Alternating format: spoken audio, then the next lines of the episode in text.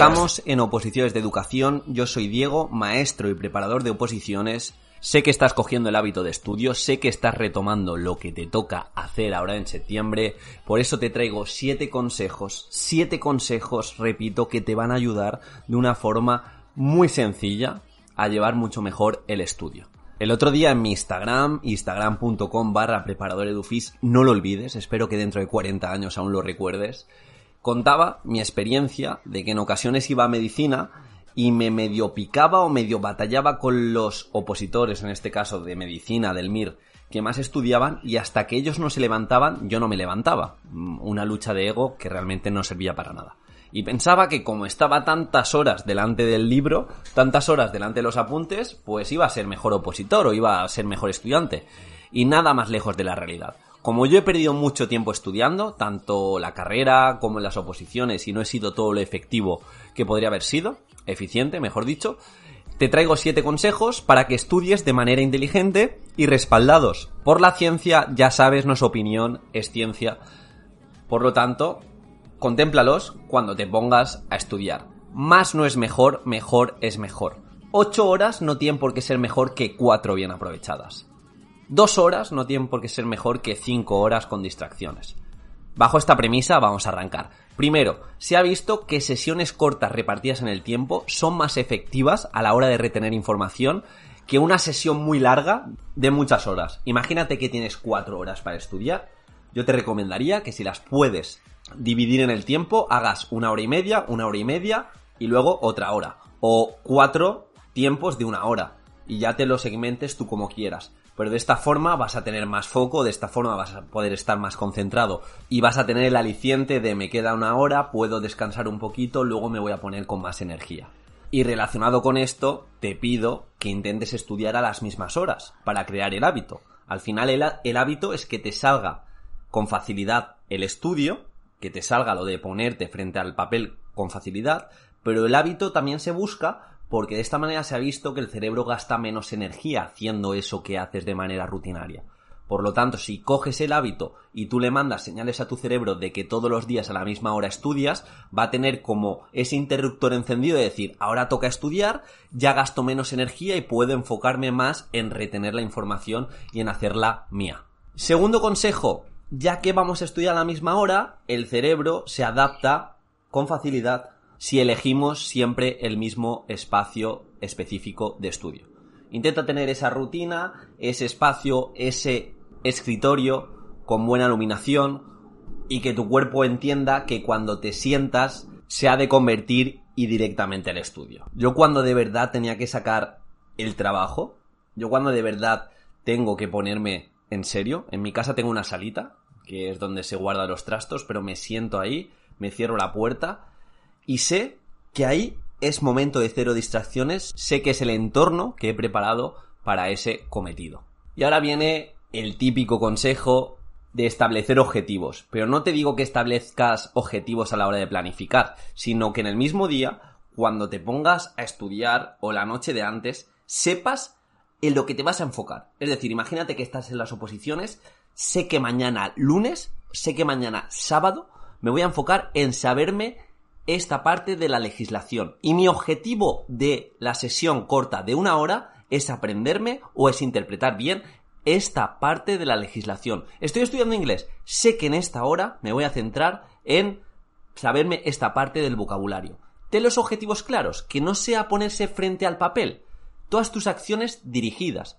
Y dentro de estos objetivos se me ocurre que para tus días de apatía, para tus días que estés más bajo de ánimo, para tus días de resaca, para tus días que hayas dormido poquísimo, tengas como unos objetivos mínimos de tolerancia cero. Sé que este día no estoy predispuesto, no estoy predispuesta, pero aún así voy a hacer este mínimo que sé que no me va a sacar de la inercia que quiero de estudiar a largo plazo. Voy a tener días malos, voy a tener días de desmotivación. Anticípalo porque lo vas a tener y más con tanto tiempo.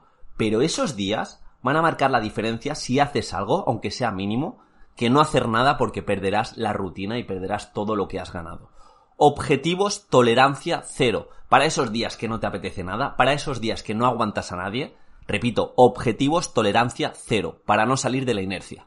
Si de normal estudias tres horas, igual ese día vas a estudiar media horita, o ese día vas a hacer la parte práctica que tanto te costaba ponerte porque te tenías que saber la teoría. Pero de esta manera no sales del camino. Y esto Diego siempre lo dice, date recompensas. Ya, siempre lo dices, date recompensas, pero es que nuestro cerebro funciona así, lo tenemos que reducir a lo más sencillo. Nuestro cerebro, cuando trabaja bien y le das una recompensa, sabe que a la siguiente vez tiene que trabajar para esa recompensa. Entonces le puedes educar, pero sé tremendamente exigente contigo mismo. Date la recompensa si has cumplido y si no lo has cumplido, no te la des, no te la des. Hackea tu cerebro y crea esos hábitos de Actúo, tengo recompensa. No actúo, he de actuar para conseguir esa recompensa. Después de mi simulacro, yo tenía mi cena. Después de una semana que he cumplido mis objetivos, yo tenía mi día para irme por ahí sin pensar en nada. Que tenía algo muy bueno para cenar, algo que especialmente me encantaba, como puede ser sopita de Ferrero Rocher a la pimienta. Venga, venga, digo, has metido la tontería en el minuto 6, al menos has aguantado hasta aquí. Pero no, fuera de bromas. Si no os exigís vosotros y vosotras los que más, nadie os va a exigir. Y si eres la persona que más se autoexige, te aseguro que no vas a tener problemas en los objetivos y metas que te pongas. Y esto, que es para oposiciones de educación, sé que siempre me escuchan eh, docentes y gente que se dedica a la enseñanza o se quiere dedicar. Este consejo es fundamental. Aprende para enseñar. Aquellas cosas que vayas aprendiendo, utilízalas ¿De qué sirve que aprendas vocabulario? ¿De qué sirve que aprendas a resolver un problema que te pone en el supuesto práctico si luego lo vas a olvidar? Intenta compartirlo en tu grupo de WhatsApp, con tu grupo opositor, con esa persona que te despierta algo, que te da cerillas cuando las necesitas. Comparte, enseña. Eh, ¿Qué has enseñado? Muchas veces yo hago la pregunta ¿qué has aprendido? Porque sé que de esta forma tú también vas a integrar por dos ese aprendizaje.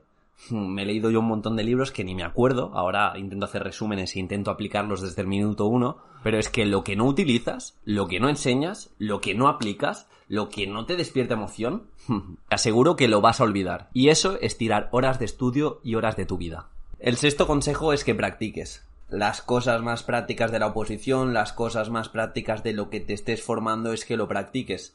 Si en este caso son skills de un idioma, céntrate en la competencia oral, céntrate en la competencia escrita, pero de producción, porque es la parte funcional y la parte que más te va a dar. Es la que más cuesta porque nos es muy sencillo hacer readings, nos es muy sencillo leer para contestar cosas y, también es más pasivo, pero siempre las otras partes son las, las más las más flojitas. Y en una oposición si te toca leer, en una oposición si te toca eh, escribir, si te toca exponer, pues esa parte que sepas que por pura pereza ya hay un porcentaje muy amplio de opositores que no se enfocan en ella. Y cuanto antes empieces, pues antes irás mejorando y sobre todo sonarás más natural.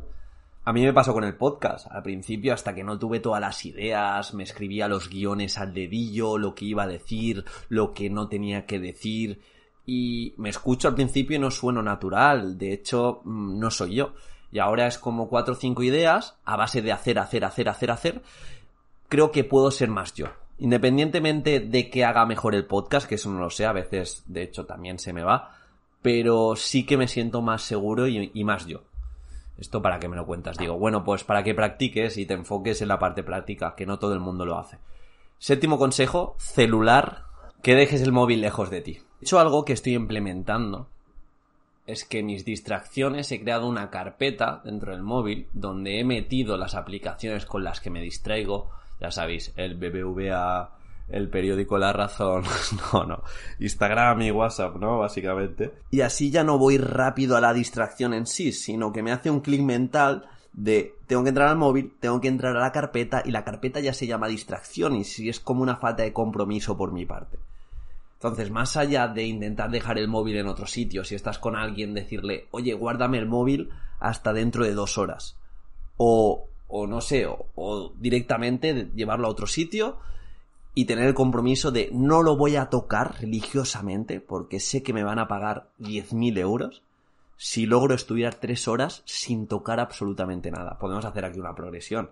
Si estás enganchadísimo al móvil, pues eh, intenta 20 minutos de compromiso, que ya es bastante. Y si cumples 20 minutos, al otro, a la otra sesión de estudio, 25, 30, y ves subiendo. A ver si haces un récord de toda la tarde sin móvil, que te va a cundir por dos o por tres, estoy seguro. Siete consejos que te van a hacer estudiar de una manera inteligente, donde antes dos horas te cundían como media hora, ahora te van a cundir como dos horas, y es lo que buscamos, hacernos más productivos con el mismo tiempo. Recuerda sesiones cortas, tener un espacio específico y una rutina, intentar estudiar siempre a las mismas horas, establece objetivos cortitos de ahora voy a estudiar media hora y me voy a aprender esto en concreto. Date recompensas, pero de verdad sé exigente contigo mismo. Aprende para enseñar, practica condiciones reales de examen. Estas palabras, si por cada vez que dijera proactividad, procrastinación, practicar condiciones reales de examen, me dieran un cuarto de la Sagrada Familia, os aseguro que ahora mismo se hizo un lío, ¿eh? Con lo fácil que era, me dieran un céntimo, un cuarto de la Sagrada Familia. Bueno, que practiquéis y que tengáis el móvil lejos. Nos vemos en el siguiente podcast. Espero que ya estudiando de una manera mucho más inteligente, sin regalar tanto tiempo al dios Cronos. Y mira, tengo un compromiso contigo. Cada comentario de este podcast me voy a comer este fin de semana una ensaimada. Y me tenéis que creer, cada comentario de este podcast, una ensaimada va por vosotros. Os cuento en el siguiente podcast.